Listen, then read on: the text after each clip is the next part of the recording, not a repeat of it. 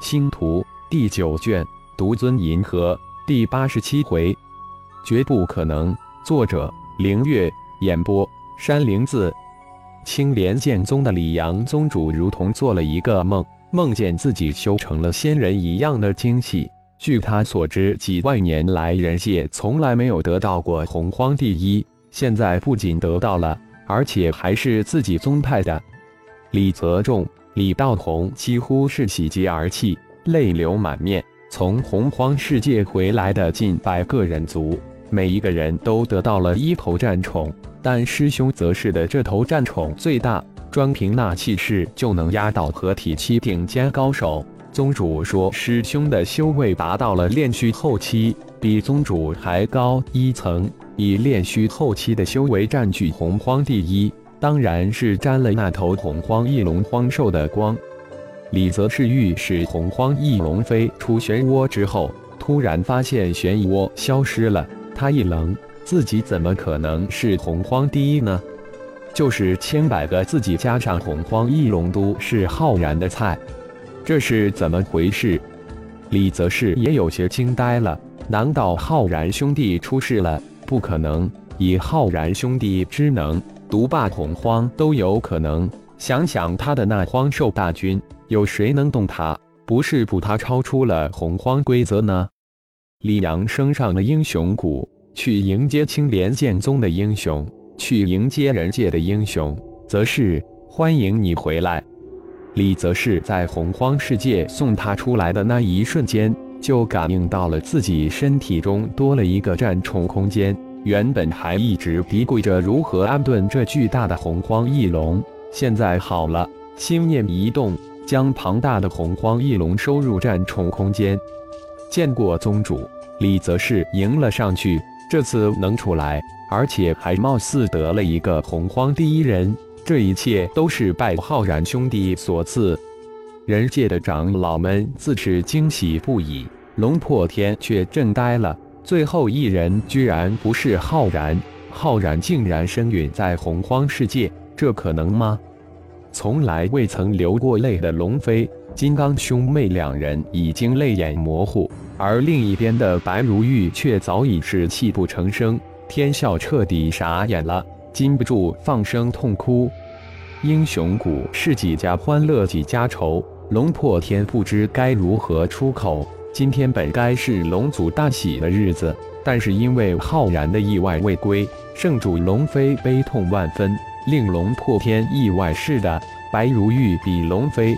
金刚更加的悲伤，让龙破天大是不解，满怀希望而来，结果是悲痛而归。龙飞、白如玉随金刚回到了英雄星星光盟的总部，三人呆呆的坐在客厅里，静静的坐着，不知现在该如何是好。他们根本没想到浩然会身陨洪荒世界，金刚的众弟子谁也不敢去打扰师尊。师祖意外未归，也让他们悲伤莫名。不知过了多久，三人沉浸在巨大的悲伤之中，谁也没有注意到时间流逝。师尊，有客来访。金刚的一名炼虚期弟子过来报告道：“不见。”金刚很干彻，直接回了：“现在什么心情都没有了，就是天王老子来了都不见。”师尊。那人就是前天乘坐洪荒翼龙而归的青莲剑宗那个李泽是。他说有关师祖的事情要与您何时书谈。那名弟子没有离开，而是硬着头皮说道：“青莲剑宗父亲的事情，快快请。”龙飞可是知道自己等人修炼的剑诀剑阵叫做青莲剑诀，青莲剑阵被门下弟子这一提醒，立即站了起来。还不快去！金刚喝道：“妹妹似乎很急。”妹妹，金刚喊了一声，眼神询问道：“父亲传授给我们的剑诀剑阵就是青莲剑诀，说明这人与父亲有很大关系。说不定这人在洪荒世界见过父亲。”龙飞解释道。不一会，李则是就出现客厅的大门口，前辈请，师尊。师叔他们在客厅等你。金刚、龙飞、白如玉三人出现在客厅大门口，一股无上威压从三人的身上不由自主地散发出来。李则是感觉到一股巨大的威压铺天盖地而来，几乎让他举步艰难。他回到后，立即让师弟李泽仲、李道宏暗中去打听浩然之事。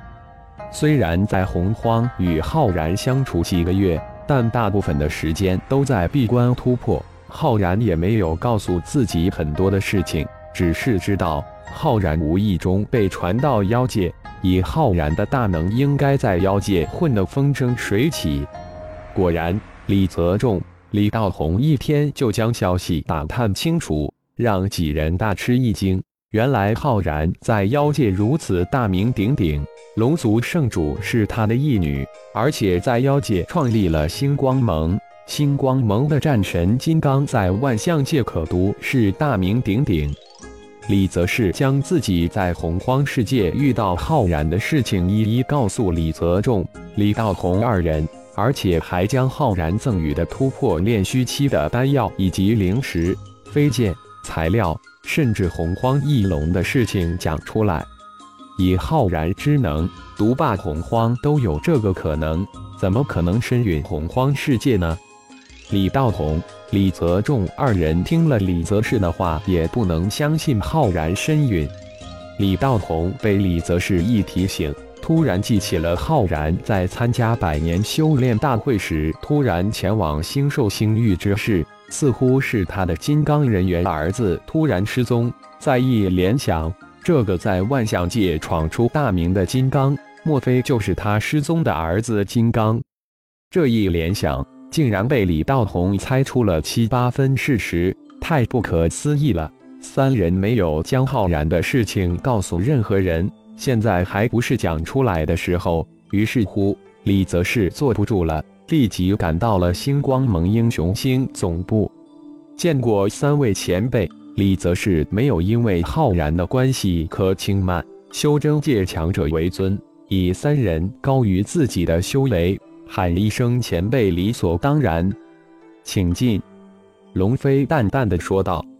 四人分宾主落座后，李则是这才又开口道：“浩然老弟意外未归，让我非常不安。”以浩然老弟之能雄霸洪荒世界都有可能，他不可能身陨在洪荒世界。以我的看法，可能浩然老弟已经超越了洪荒世界法则，因此特来跟你们报个信。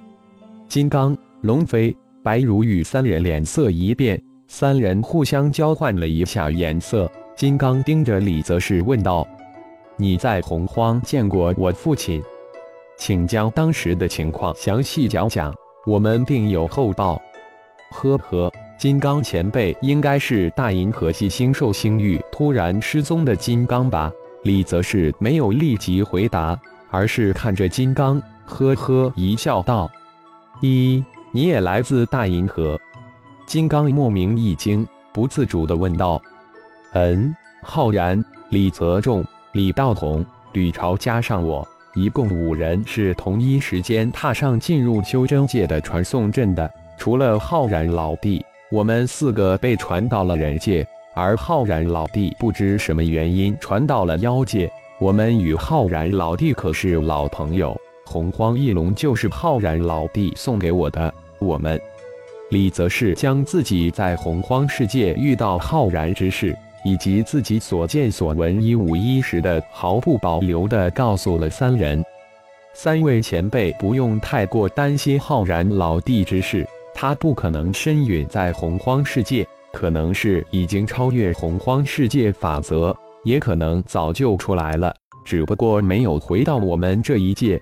李则是看三人不吭声，于是安慰道：“谢谢你，以后喊我们名字就行了。”以免父亲回来责罚我们，还有父亲的事情，请不要向任何人透露。龙飞三人总算稍稍安心。想来也对，以父亲之能，怎么可能身陨洪荒世界呢？师尊，精灵一族莉莉亚小姐求见，说是有关师祖之事。这时，金刚的一个弟子前来报告道：“哦，有请。”金刚立即吩咐道。精灵莉莉娅也是暗中打听浩然之事，却没想到浩然竟然不是人族，而是妖族，而且在妖界鼎鼎大名。这个在万象界混得风生水起的战神金刚，就是他的儿子，太让人惊讶了。不一会，金刚的一个弟子就带着精灵莉莉娅来到了客厅。莉莉娅将自己遇到浩然之事也是详细相告。他不相信浩然会身陨，就是以小虫之能就能雄霸洪荒，何况浩然更是深不可测。这么说。浩然老弟的噬金虫又有突破，已经炼化为虫人。后面还帮助莉莉娅小姐获得了光翼飞虎。李则是接口道：“是的，浩然不可能身陨洪荒。或许他早就出来了，或许他暂时还不想出来，就是不可能身孕。”莉莉娅的语气无比的坚定。父亲，你现在到底在那里？感谢朋友们的收听。更多精彩有声小说尽在喜马拉雅，欲知后事如何，请听下回分解。